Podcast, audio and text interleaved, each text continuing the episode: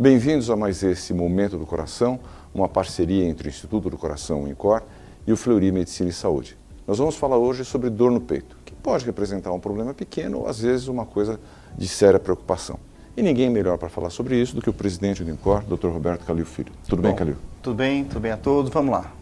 Calil, quando é que a dor no peito pode ser um problema menor e quando é que ela preocupa a pessoa? A chamada dor no peito, é, que o cardiologista fala, que pode significar obstrução na artéria do coração, é, muitas vezes o paciente não sente dor, ele sente um aperto no peito, uma pressão no peito.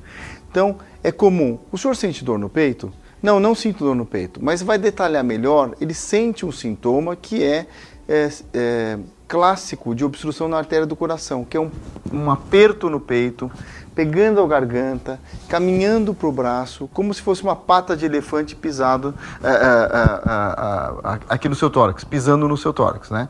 Então, tem dor também. Então é uma coisa muito característica. Essa é uma dor clássica, né? Que ele já chega no hospital e com uma, com uma etiqueta assim, estou infartando. É clássico, né?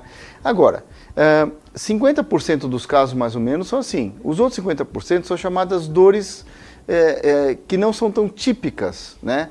É, costuma se chamar dor atípica.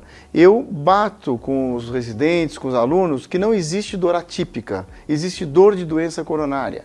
E o problema é que a dor coronária, quando a pessoa não está infartando, quer dizer, tem uma artéria quase fechando, a dor pode ir e voltar. Por exemplo, começa com uma dor epigástrica, aí você toma qualquer uh, remédio para dor de estômago, passa. Então, bom, era dor de estômago.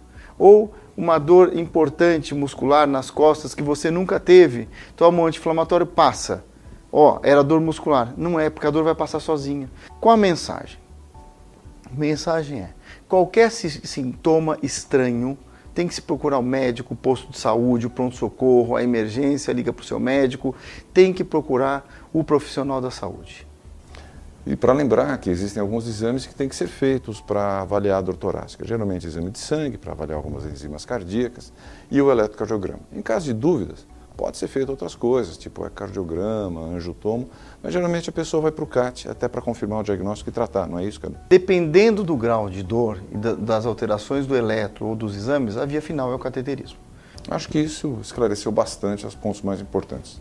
Então, pessoal, queria agradecer sua participação em mais este momento do coração, realizado em parceria científica entre o INCOR e o Fleury Medicina e Saúde. E deixar aqui nosso alerta: dores no peito, procure um médico.